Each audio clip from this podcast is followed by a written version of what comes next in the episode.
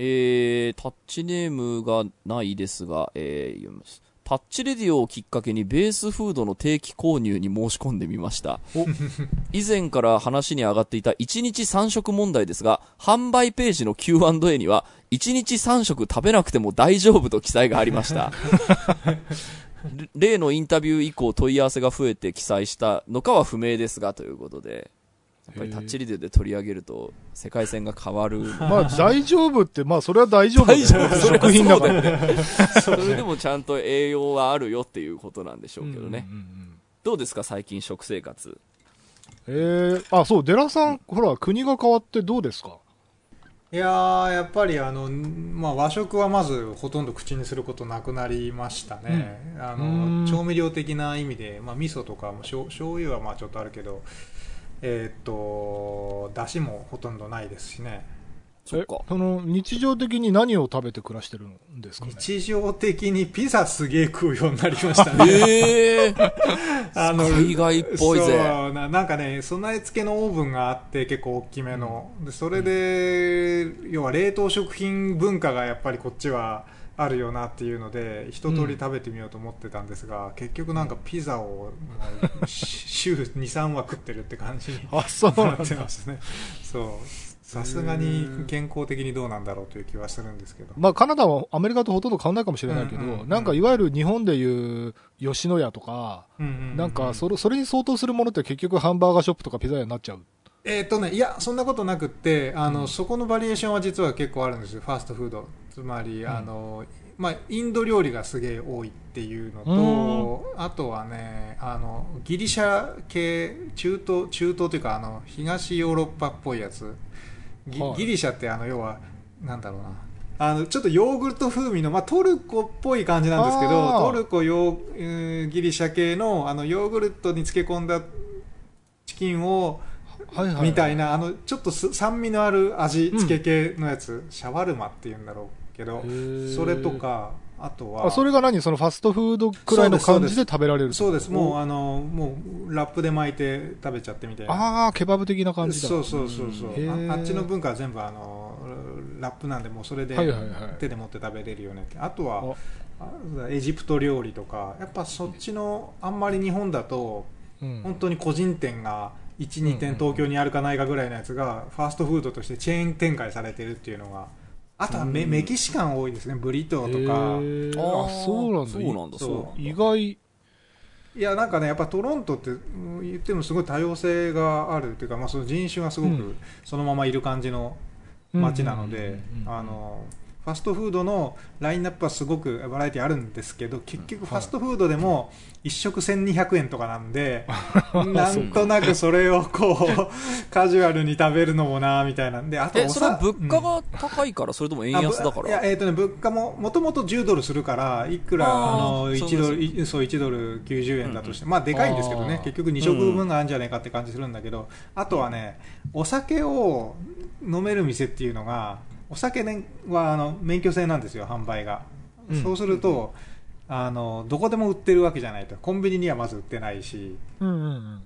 あのそういうファストフード店はもちろんないし、まあ、日本でもあんまないけど。でそう,、はい。そうそういうことを考えるとなんかそうご飯食べるときになんかこうこんなバカでかい量の、え ーケバブをケバブだけでケバブとコーラで流し込むのもなみたいな。てかファストフードが本当にあの健康に悪そうな感じがすごくする食食べ合わせっていうかねそんな感じが。で、結局ピザを。結局ピザ、まあ、結局ピザ食ったら一緒じゃねえかっていう。でもまあ自炊、か？そう。ううんん。日本にいた時よりちょっとこう、不不健康っぽい食生活になってしまっているのか、まあ、そ、あと、あんまりドカ食いしなくなるから痩せるみたいな人もいるじゃないですか。あ。海外に行くと。うんそうそうそうそう。痩せる方ですね。やっぱりあんまりこうこんなもんばっか食っててもなみたいな感じで食が なんとなく そう物足りうん美味しいんだけどねみたいな。うーん。でもねこあのこの間ちょっと仕事の関係であの土井善晴さんの一汁一菜でいいという提案でああれを読読んだんですけどあれがすごくこう腑に落ちるというかあこれでいいのかみたいな感じで、はい、割り切っていこうと思いました。なるほど。さあということで今週も始めます。はい。田代智和と。田淵智也の「タッチレディオ」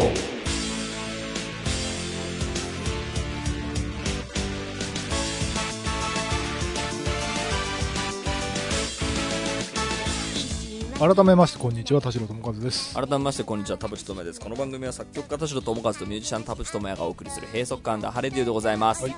先週も言いましたけど今日は俺ノー準備で来ているんですけどこ何やったらいいですか？メールを読みましょう。メールを読みましょう、ははい。い今週も30分間あなたの閉塞感をダダハタッチ。田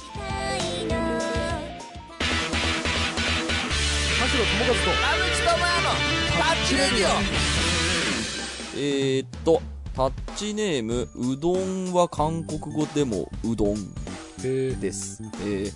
田代さん田淵さん寺さんこんにちは。こんにちは。突然ですが私は LGBT の一種アロマンティックというセクシュアリティで恋愛感情のない人間です、いい大人ですが物心ついた、えーと頃から、えー恋どころかキュンすら経験がありません。好意を持ってくれた人と試しに交際体の関係プロポーズなど恋人らしいことは一通り経験してみましたが恋愛感情らしきものが芽生えることは一度もありませんでした。ここから本題に入ります、えー今まで何度か私の性質について、えー説明を試みたこともありますがウブだね。恋愛しないなんてありえない。まだ運命の人に出会ってないんだねなどとかえって誤解される ことの方が多くストレスになるので現在は隠して生活しています、えー望んでいないものをあたかも当然望んでいるような前提で話されると見当違いの推しの強い営業マンと話しているような空虚な気持ちになります。悪魔の証明と言われるようにまだ経験していないのかそもそも持ち合わせていないのかを証明するのは不可能に近く、えー長年閉塞感を感じています。恋愛至上主義の人間も少なくない中、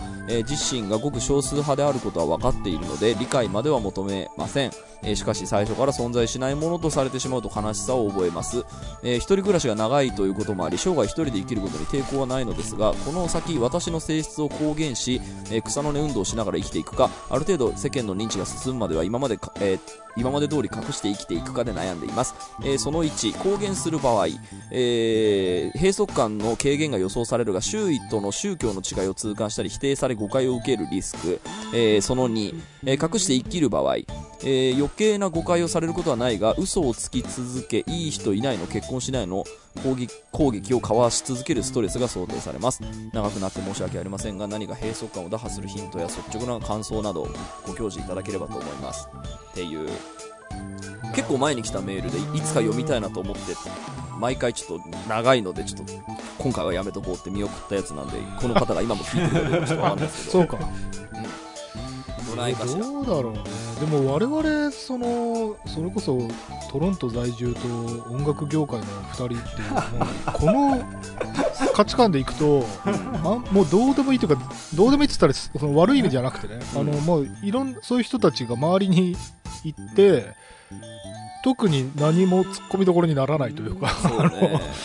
だから仕事している職場とか業界の環境にもかなり左右されるかなという気はしてるんですよ。で全然カミングアウトしてもしなくてもなんかどっちでもいいくらいの感じにはちょっと多分トロントとか東京では多分もうそのレベルにはなってるそうね。でもさなんかこう自分が予想してるほっていうか自分がこう、えー受け入れる気持ちがあるほど、うん。えー、とみんなカミングアウトしてくれてないような気しません？でもなんかだからそう察してよっていう雰囲気の人でもいるよ。やっぱりもうそのうん。態,、態度っていうかもううん。明らかにそうだっていうことを分かってよねってそうだから言感じでい出せない人ってやっぱりなんか言,、まあ、言っても無駄だしなとか言ったらなんか変な空気になるしなみたいな抵抗がやっぱ社会的にあるからなのかというとかわいかわいそうって言ったらこれまた失礼だけどあのーそうね。俺えっとね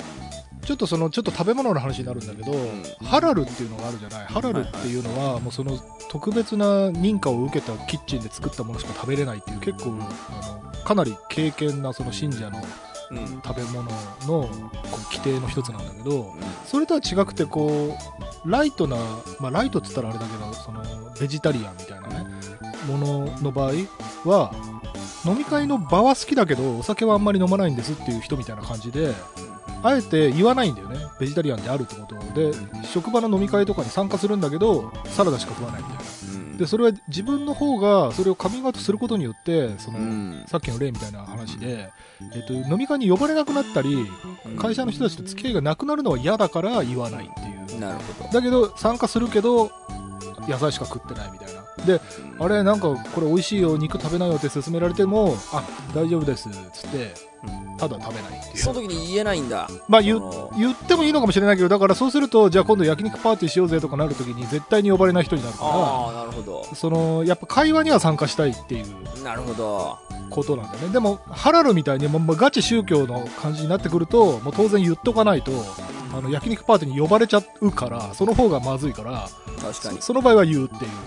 難しいですね。なんか線引きとしてだからあのギリ買わせるものなのかもう絶対に買わせないものなのかみたいなのはちょっと一つの線引きになるかなっていううん。気はする。なんかもう本当にもうちょっとポップにさこう LGBT なのだ的なのをさぴょっと言ってもらってああそうなんだっていう素振りはすごいしてるんですけどうんそういうことにあんまりあエンカウントすることがないので。だからわざわざそれを言うかっていう話でもあるから言うことがね。ないっていうことだもんね、うん。まああのだから言うべきとも思ってないけどそのこの人がその悩んでいるその公言するかどうかみたいな。で公言するリスクはこうですっていう話で言うとうん。なんかその公言してああオッケーオッケーっていうコミュニティにあの属していけば良いというかなんか逆にそういう受け入れがないコミュニティはあのまあ時代的にもさ合ってないし あのそこはもう友達認定しないみたいななんか率先的にカミングアウトしてきなさいって言いたいわけじゃないんだけど、はいその公言してその引くようなそのこ人はももう自然に離れていくじゃん。なんか。でもこれ公言して引かれるっていうよりはどっちかっていうと、あれこれあの、うん。押し売り営業マンみたいにされるっていうこうむしろ過干渉に敏感なんですよお見合いをね紹介されるとね。そうそうそうう。ーん。ああそうか。でいやでもそれはさ理解がしてもらえないっていうさ、まあそうそう同じですけこどとじゃない。そのこういう性質なんですっていう時に、あそうかそういう性質の人もいるんだ。ふーんでその受け入れてくれればその良かったものをいやそまだ恋愛してないだけだよみたいな運命は急に訪れるのよみたいな。そうそう。なんかそういうそのリアクションをあのしちゃううん。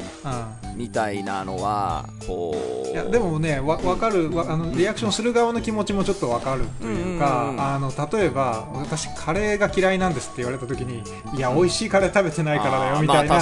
話って普通にあるじゃないですか。わかるわかる。その本当に今のデラさんの例まさに俺も今思ってたところで、うんあの俺子供の頃食ったウニってあの、親がそんなにいいウニ食わしてくれなかったんだろうなってなんかうんこの匂いの食い物だっていうはい。印象だったものをうまいウニ食って初めてウニ食えるようになったから。でそれこれ多分ね好奇心の問題に今度なってくうんうるんだけど、んうんえっと例えばね、えっと、俺がちょっと今思い出せないんだけど昔なんかね苦手な酒があったんだよね。でその酒ちょっとね僕苦手なんですよって言ってたらそれは美味しいその酒を飲んでないからだよ。っつってなんかどっかのちゃんとしたメーカーのこのあれがおすすめだから飲んでみてよって言われて飲んだらうまかったってことあって、でそういう風になんか食べず嫌い飲まず嫌いみたいなものとか、それに対してうん。好奇心を閉ざしてる人は多分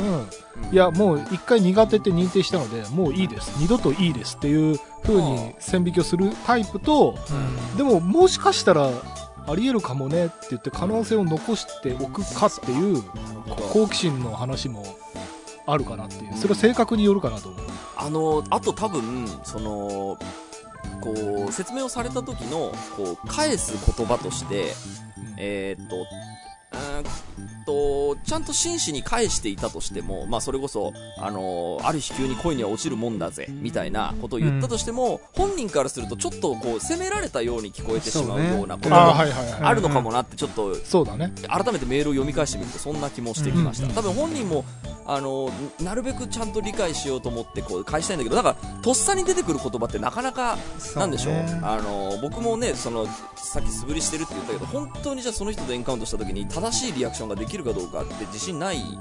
ですよ。でそのリアクションした時にあなんか責められたような感じがするってなっちゃうかもなっていう気がするとすると、うん。えっとこの人がやっぱそういう風にやっぱ聞こえてしまったそのアドバイスみたいなのに関して。でそれで言うとあのなんでしょう。やっぱ自分の経験に当てはめてこう言っちゃうじゃないですか。本当に恋愛しないと思ってたけどある日そのその恋に目覚めたみたいな人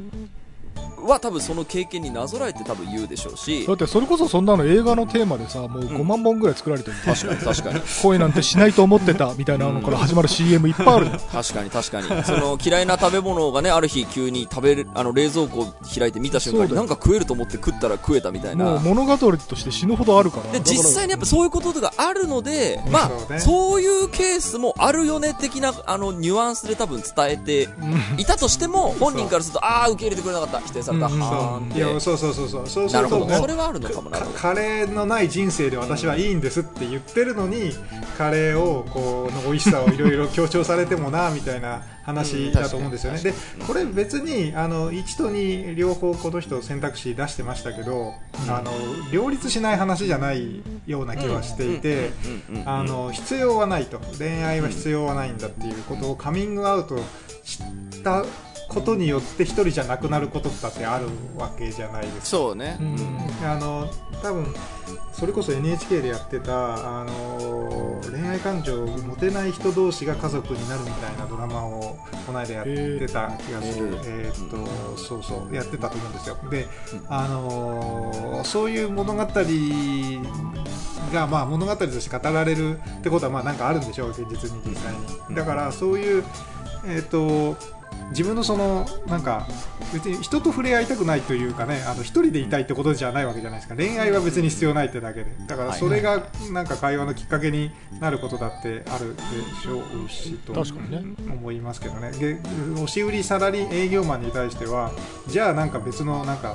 こういう案件持ってきてよというかねあのそういう切り返しもあるでしょうし、そうね、あのやっぱこう相談相手が悪いと本当にマウント取ってくる感じのニュアンスで言う人いるから、そそれはのだからそれはちょっと相手として悪いというか、もうリトマス試験紙みたいなもんで、あこいつはあのマウントとか取っちゃう人なんだでこう評価を下げれば、いやあとそのカミングアウト的なことあの俺も人生であの自分の身近な人から2回ぐらい聞いたことあるけどうん。それに対して何を求められてるのかっていうのが分かんないから俺は聞いたね。うん、あそうなんだ。ってでも俺どうリアクションしていいか分かんないんだけどなんで話してくれたのって聞いた。はいはい、でそうしないとそれこそ余計なアドバイスしちゃうんだよ多分。あうん。のそれもよよかれと思って。うん。で俺はなんかその時にうん。もう素直にその自分が思ったことをそう言った。でそしたらいやなんかちょっと、まあ、そろそろ言っといた方がいいかなと思ってみたいな。で、まあ、言っとくと気が楽になるしみたいな、はいはいはい。でそういう話も自由にできるようになるしみたいな感じで、そういう宣言だったんだと。あじゃあ OK っつってただそれで終そうんだよわっただけどね。なんか、うん。なんかその言い方っていうか言われた方もうんうんあのそうね。えそれに対してどうリアクションしていいんだろうってなっちゃった時にうん。余計なおせっかいというかあの全然悪気なくあその美味しいカレー屋を紹介しちゃう人が多分いるんだよ。そうね、本当のカレーを食べた方がいいよっつって。カレーというのはいっぱい種類があってねっつって。そうそうね。うん。だからカミングアウトするならするで今度どういう理由でしたのかって、でこう受け取ってほしいみたいなところまで補足しないとちょっと難しいんだよね。いや、なんかあと、あのーちょっと別に話またスライドしますけど、この、言うか言わないかっていうのが目的みたいな感じで悩んでるのかもしれないですけど、なんかその、これ、その目的を因数分解して、この人がどうしたいのかっていうのを因数分解していくと、普通に正直に生きるっていうことなのかもしれないなと思うんですよ。うんその自分の心に正直に生きるっていうのを目的だとしてでそのこう言った方がいいのか隠した方がいいのかみたいなのが目的だと思ってこう、えっと生きちゃうと悩むことも多いと思うんですけど、うん。その正直に自分の心に正直に生きればいいんだってなるとそのもしいや気が変わった時にそれを正直に受け入れりゃいいかもしらんしまあいろいろ自問自答したけどまあロマンティックですわだったらそのままずっとそのまんまで良いっていう風に選択してほしいなと思っていてここで厄介なことにそのねステレオタイプみたいなのを持っている人であるとかあとはそのこう愛した人と結婚一人を選んで結婚しなければいけませんみたいなそのこう人類史の途中から出てきたそのなんでしょう、まあ、あとそれで成功した人だよね。自分がこれで幸せだからっつってう良かれと思って言ってくる。そうだからや厄介なそのこうノイズがこれ日本っていう国だから余計にあることも多分あるでしょうし、うん。でもその恋愛しなきゃいけません結婚しなきゃいけませんって別にあのねじ人類みんなしなきゃいけないわけじゃないじゃん、っていうところから本当はスタートしてほしくて、ただ、あのーまあ、この国に来てね、近くの人はやっぱり、えー結婚はしするもんだろうって多分、もう思って育った人は多分、多分しばらくずっと思い続けると思うので、なんですけど、その、結婚した方がいい、子供産んだ方がいい、子供が産まないと少子化がやばいとか、なんか、その、後から出てきたその、こう、なんだろう、こう、ファクターって、僕はちょっと言葉悪いかもしれないですけど、まやかしみたいなものだと思ってるので、っていうか、その、政治の話と自分個人の生活は全然違う、別のものだからね。うん、だから、その、だ目的は楽しく生きるっていうこと、あその、生まれたから死ぬまで楽しく生きれたらいいなっていうのが目的なのだとするならば、それが、えっ、と、結婚をして子供を産むことだとする人はどうぞすればいいいいですし、その、で、しないって人はしないでいいでしょうし、その豊かな人生だといいよねっていう目的に大体の人僕当てはまんじゃねえかなと思ったりしているんですが、なんかそれ、なんでしょう、この目的の因数分解から始めて、こう、自分のこう取るべきこう所作を決めて、が浮き上がってくるような気もするんですけどね。なんか言った方がいいか言わない方がいいかっていう、そこの二元論で考えても、ちょっと出口が出にくいなとも思う、私もいます。そうね。で、あと、まあちょっと、一個、その、全然全く何も、こう、押し売りする気はないんだけど、ん結構、世界的にね、セレブリティとかがさ、うんあの私はこういうセクシャリティですって発表してるんだけど、それを撤回したりもしてるんだよね。で、やっぱりさっき言ったように、その、うまいカレーを食ったら、あ、カレーうまいじゃんってなる人もやっぱり世の中にはいて、うんうんうん、ここが問題をややこしくしてるんだけど、はいはいはい。あのー好奇心がある、まだあるんであれば、うんその可能性を残しても俺はいいと思ってるのね。うん、確かにね。もう永遠に死ぬまでこの、あの、セクシャリティを貫きますってなんか決めなくてもいいというか、その宗教とかもそうだから回収する人いるから、その、それぐらい本当に強いものなんですかっていうのは今一度自分に問いてほしい、問う、うん、確かに。してほしいなんか、んだから、その、誰か異性、まあ異性にせよ同性にせよ、なんか、その、恋愛的に人を好きにならなければ一緒にいてはいけないみたいな、うんうん。のこ、ものも別に正しくはないというか、普通に、ね、一緒にいて超楽しいみたいなので、別の形でその愛がうん。芽生えたら結婚もできちゃう人、あのカップルだそうそう、だからそうそう、いろろんな形があるから、うん。やっぱ好奇心の問題かな。まだ可能性を残すか、もう確定してゼロパーにでするかの。やっぱりそのそういうそういろんなケースがあるよっていう結婚にもその誰かと一緒に人生を一緒にするのっていろんなケースあるよっていうのをその知らずになんとなく周りにのこう空気にえーといろいろ相談したりこうリサーチしたりするとあのあそうか人間とか社会ってこうなんだ私は孤独だわってなんかなっちゃってそうすると余計にさその誰かと一緒にこう人生を共にするみたいなのがどんどん受け入れられなくなっていくような気もしたりするのでなんかそのいろんなケースあるぜっていうのを知れば好奇心が戻ってくる可能性はあるような気もする。そんな気もする。ね、なんか、あの異性同士で結婚したけど、その、夫婦は両方同性愛者なのでみたいな人もいたりするので。そのでね、子供をあの養子にとかって、まあ、海外だとね、日本はちょっとどこまであるかわかんないけど、うんうんいろんな形がある。まあ、だから本当に、なんだろうね、自分が一番楽になれると思うものを選ぶそうべきですね豊かな人生ですよ。うんはい。はい。はい。じゃあ、次。タッチネームゆりかです。えー、田代さん、田淵さん、小寺さん、ダハタッチ。ダハタッチ。えー初めてメールを送ります。私は大学院2年生なのですが今まで恋愛的な意味で人を好きになったことがありません。仲のいい友達に告白されて友達としてはとても好きだし好きになれると思いお付き合いしたこともあったのですが恋愛的な感情を抱けずということもありました、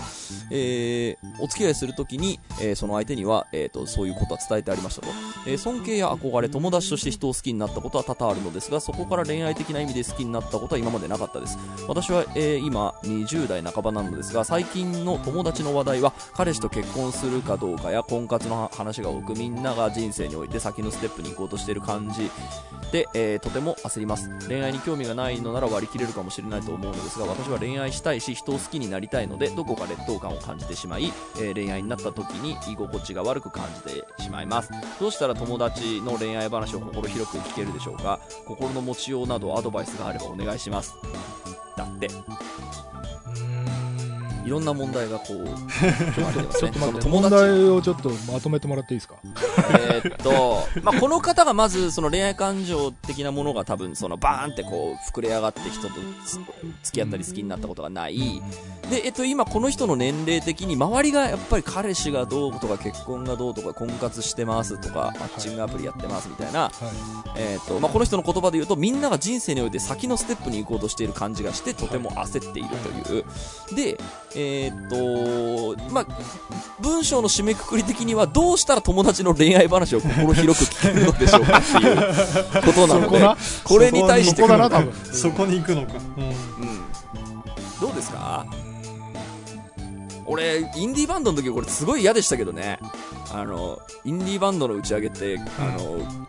女の話しかしないから、あすごい嫌だったんですよ。嫌だねあ、なるほどな。で、や、その時にやっぱり、こう、打ち上げ俺嫌いですポーズを取ってしてた時期って確かにあるんですよ。はい。で、しかも俺、あの、酒飲み出したの結構23とか4とか以降なんで、そこまでこう、酒飲まないですアピをするぐらいにその話嫌いだったんですよ、はいすごい。はいはで、結果から言うと、多分その人たちとは自然に距離を取っていったのと、あと、インディーバンドとして、こう、ね、毎週のように、こう、下北で、あの、打ち上げとかやってると、めちゃめちゃ気の合う先輩と会うっていう、い。うんで、その人と打ち上げの時は一晩ずっと話してるみたいな。ことはあって、うんまあ、100人中1人話が合う人がいたので、うんっていうのがあるぐらい、その、えっ、と、インディーバンドの時はね、なんかそれはね、すごい嫌だったんですよね。だから、本当にその、打ち上げというものに、ちょっと、こう、あの、俺興味ないんですよねというポーズを取りたくなるほど、うんあの、そういう、あの、偏見がありましたね。だこれ偏見だと思うんですよ。そのバンドマンで、絞れたばっかだな、みたいな。まあまあでもそういう界隈もあるしね。そうそう。うん。まあなんかあと共通の話題みたいになりがちっていうのもあるんだね。そういうバンド界隈とかだと。そうね。なんかある種野球とかその天気の話みたいな話に近いというか、まあ、年齢減るごとにね、なんかそういう話題が、そのね、こう、最大公約数で言うと恋愛の話になるねとか、それこそ子供の話になるねとかあ、ってそういうのは、そうそう。まあ、あるよね。だからちゃんとやっぱりそういうママ友みたいな感じでさコミュニティが分化していくからねその、うんよく学生時代の友達があのもちろん何十年ってさ連絡だけは取り合ってるんだけどうん。あの日常的な会話は家庭環境の近い人同士になっていくみたいなそうね。あの子育て論とか、まあ、結局話題の中心が興味の中心がそこになるから、まあ仕方のないことなんだよねそれは。なんか昔タッチレベルでも話したかもしれないですけど、まあ、話題、まあ、友達って何年かで変わるんでみたいなのを、ん寺さんがおっしゃってたような気がするけど、まあ、このコミュニティはなんか私の話が合うところではなくなったなってなったら、こ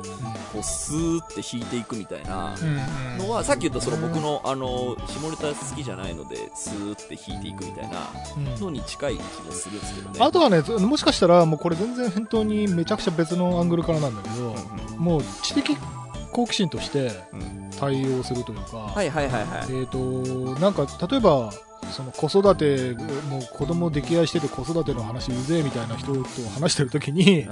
その、なんか子育て、その人類はやっぱり子供を産んでこう発展してきてるところがあるわけだから、その子育てをもっと突っ込んで聞いてみるとか、そのただデレデレ、あの可愛いとか言ってる話じゃなくて、うん。あの具体的に毎日何してんのとか、そのう子供の教育のために何してんのとかね、そのこう具体的にもっとヒアリングしてって、うん。なんか子育てっていう自分の知らないものを、あのなんていうのかな体験するというか、うん。あのどんどん聞いてって研究みたいな感じで、へえと子育てってそういう側面あるんだみたいな感じで、全然違うアングルから深掘りしていくとか。はいはいはいはい。でこれって俺あの昔多分話したことあるかもしれないけどなんかねあのアフリカで井戸を掘ってるとかうんあの結構その俺世界中でいろんなひなんかあの車を改造して最高速レースに出るとかさなんかいろんな人と話をしてきた経験があるから分かるんだけどもうめっちゃくちゃなんだよでも全然俺の興味のないことをやってる人もいるんだけどうんうんでもこんな人と会う機会めったにねえなと思ってうん話深掘りして聞いてたらやっぱりね最終的には面白いんだよねうん1時間ぐらい突き詰めていくと、えそんな人この世にいるのみたいなインタビュアーですよ。エピソード出てくるんだよ。で、うその、なんか子育てってそんなに不健だ、面白いみたいにたどり着ければ、なんかね、意外と面白いかもしれない。ん、うん、確かにな。まあなんかその、とにかく聞いていくっていう質問していくみたいなのは私もこうコミュニケーションのこう武器として持ってそうね、たもうそう、もうもちろん全く興味なかったら本当にただひたすらつまんないだけだと思うんだけど、うん。なんか自分にもフィードバックするような、うん。なんかその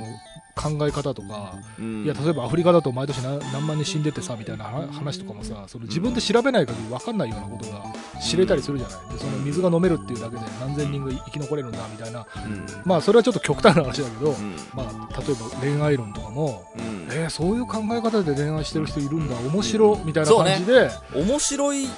言えばいいんですよね。うん。なんかやっぱその、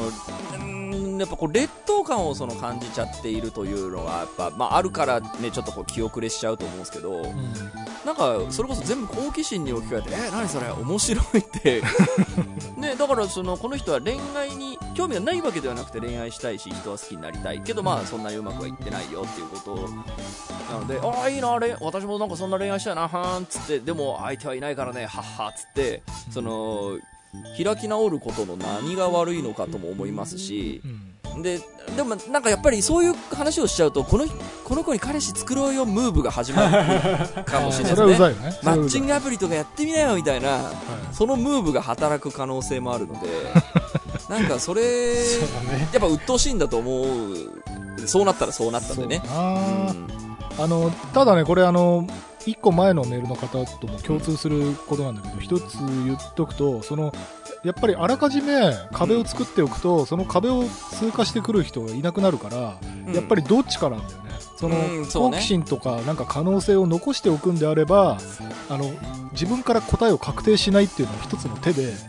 宣言することによってあらゆる可能性が閉ざされるから、確かに。それでいいのかどうか今一度自分自己分析というかそうねあの確認は必要だと昨日タッチライングループでちょっと盛り上がってたあの40歳を超えて友達いないけどどうしましょう相談みたいなのはい。がちょっと記事になってたじゃない、でまああれに関してまあいろんな意見がある人はいるけどなんかそのいらないですって閉ざしちゃうと、うん。そのやっぱまずい気がするんですよね、いないっていうことをこう選ぶってしまうと本当にそれこそその壁越えてくる人はいなくなってしまうしでまあその時の話にもちょっと思ったんですけど、えー、と友達の話ね。あの、まあえー、とこれちょっと話すと長くなるんでその友達はまあいないよりいた方がいいよねっていうのは、えー、とちょっと置いときますけど、うん。やっぱ人とコミュニケーションを取ったり会ったりするのって一定のストレスは僕絶対あると思うんですよ、はいはい。だからその一人でいた方が楽っていうのはそりゃそうっていう あのところから僕ちゃんと人対対人関係を考えた方がいいんじゃないかなと思っていてはい。それでもなんか人から話を聞いておくとちょっと豊かになった感じがあるとかだあ面白いそんな考えあるんだみたいなのところだったりその自分のその仕事にこう影響することがあったりみたいなえーっと、なんでしょうかね。まあ何が言いたいかっていうと、その人とコミュニケーションを取るとかっていうのが、一定のストレスは絶対あるっていうことを認識して、みみんな認識すれば、なんでしょう、その絶対友達なんかいなくていいよっていうのは、えーっと、そんなに正直言う必要がないというか、まあ、それは一人でいる方が楽でしょう。ね、人と会うのってストレスありますからっていう、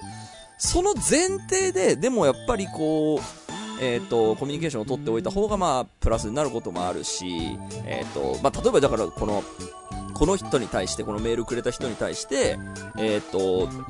その、もう、友人関係は全部切りなさいみたいな感じに なっちゃうと、この人ら楽になっちゃう可能性があるんですけど、それってなんか、必ずしもお勧めできないというか、その、最低限の、その負荷、そのストレス負荷っていうのは、えっ、と、あって良いのだっていうことを私今言いたかったんですね。あでも分かるよ。なんかこれ俺もねすごい若い頃に聞いた話で、うん。あの人間ってやっぱストレスが何もなくなるともう。ダメになるっていう、うんなまあ、ちょっと今大雑把に言ったけど、うん。まあ、そういう話ってあらゆる研究であってうん。もちろん大きなストレスでその寿命が縮まることはもちろんあるんだけど、うん。その大きなストレスではなくてその小さなストレスっていうのはうん。ないならないでやっぱりダメだっていう話なんだよね。でそれで言うとやっぱりその人と会うっていうだけでさじゃあやっぱりシャワー浴びなきゃとかさうん。なんかそこからしてもあるじゃない？で、うんうん多分自分が例えばおしゃれじゃないっていう自覚のある人だったらさおしゃれなその誰々さんと会うのもうその会うだけで嫌だなって、足元から上から下まで全部見られそうで嫌だな。もうそれ自体がストレスになると思うんだけど、とはいえ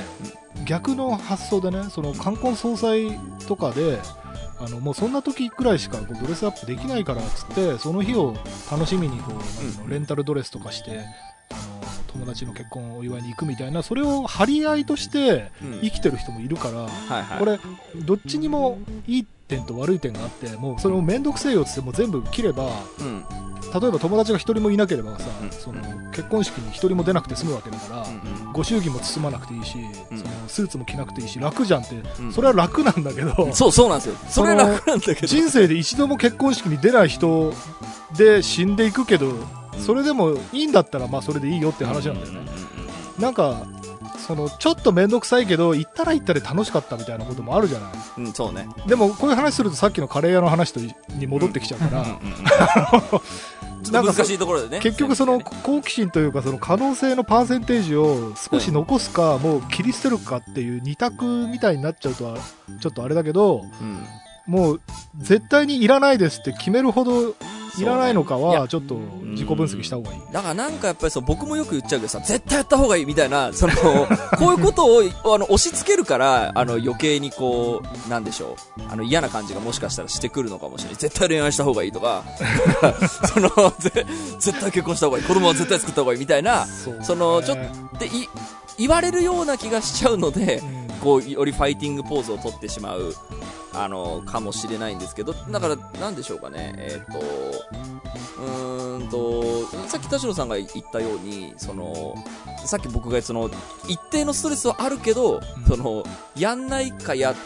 たやるかだったらそのやった時に得るものがなくもないっていう そのそういう気持ちできると意外と何でも面白がれる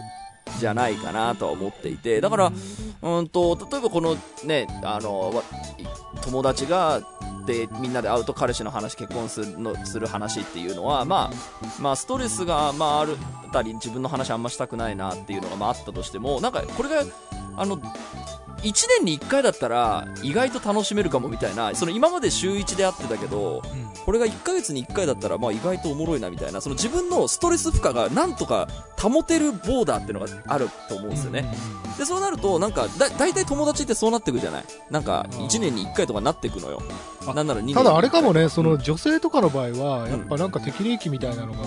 そ30前後とかでこうラッシュみたいな話は聞くから、うん。そういうプレッシャーというか、あの、なんていうのかな、ラッシュに疲れるっていうのはあるかうもしれない。確かにねあの、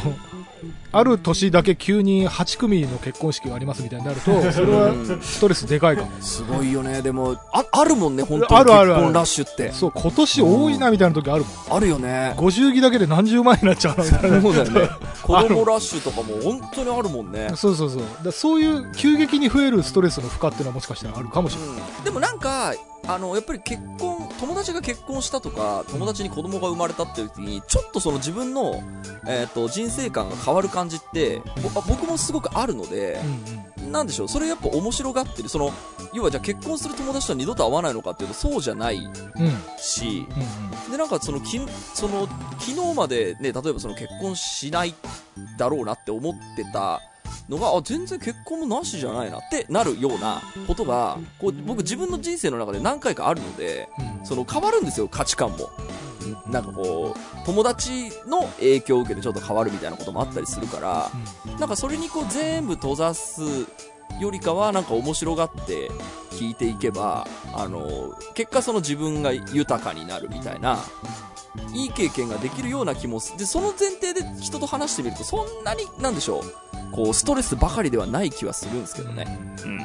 まあだからそれは本当にまだうまいカレーを食ってないだけ論にも 戻っちゃうかあら、そういう可能性もの残すかどうかっていう話だよね。なそうね。うん。うん。それでいいと思うよ。もう絶対に閉ざしたいなら閉ざせばいいし。そうだからそそこもだから結局目的をその友達の、えーっと恋愛話を心広く聞くか否かではなくて、うん、豊かな人生のためにはどうしようっていう、とかねこのストレスを超えてでもなんか興味深い話聞けるかもとかね、そう。でしでしてしてしまえばあちょっとじゃあ友達変えてみようみたいなのでも全然いああそれいかもしれないしるね確かに。そのやっぱ都度自分の豊かな人生に対してどうかしらっていう価値観でいろいろ自分の所作を決めていけいく方があの健康的な気はします。そうだね。ちょっとうまくまとまったことは分かりませんけど。はい。こんな感じです。ありがとうございまありがとうしたございました